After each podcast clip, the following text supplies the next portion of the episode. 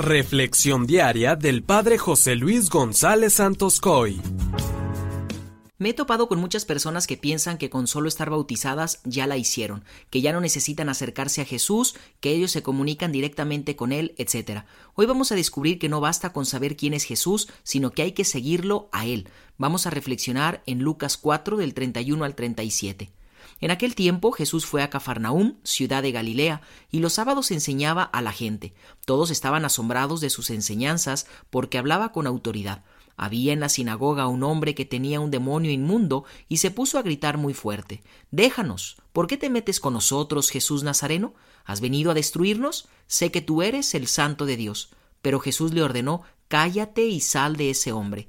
Entonces el demonio tiró al hombre por tierra en medio de la gente y salió de él sin hacerle daño.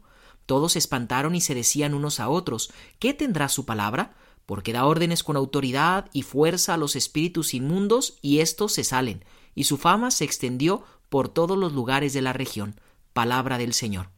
Amigos, de este trozo de la palabra de Dios quisiera hacer dos sencillas reflexiones. La primera, recordar la importancia de estar en constante contacto profundo con la palabra de Dios, ya que ésta tiene la fuerza para liberarnos de todo mal y nos va preparando para que la gracia de Dios actúe en nuestros corazones. Esto lo digo porque la liberación de este endemoniado se da en la sinagoga, el lugar donde la gente iba a escuchar la palabra de Dios. Por eso sería bueno que nos preguntáramos cada uno de nosotros qué lugar tiene la palabra de Dios en mi vida qué tanto conozco y medito todos los días la palabra del Señor.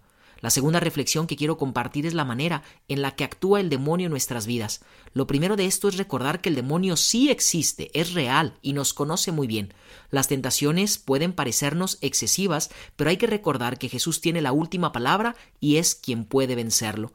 Vemos que aquel demonio grita con fuerza pidiéndole a Jesús que lo deje en paz, pero Jesús no se deja coartar por aquel demonio. ¿Por qué el título de esta reflexión mencioné que es un demonio teólogo? Bueno, por la sencilla razón de que el demonio conoce muy bien a Dios, lo conoce mejor que nosotros y pudiéramos decir que hace una increíble confesión de una fe teórica. ¿A qué me refiero con esto? Bueno, que cuando le dice tú eres el santo de Dios, está reconociendo quién es Jesús, de dónde proviene y el poder que tiene aquí en la tierra. Sin embargo, el demonio sigue por su camino. Esto nos pudiera suceder a cada uno de nosotros. Saber quién es Dios, conocer el poder que tiene, pero aún así pedirle con nuestros actos y palabras que no se nos acerque, que nos deje en paz.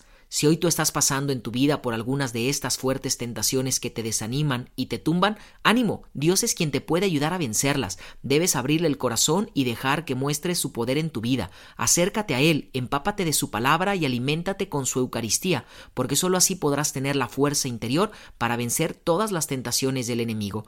Que la bendición de Dios Todopoderoso, que es Padre, Hijo y Espíritu Santo, descienda sobre ti y permanezca para siempre. Amén.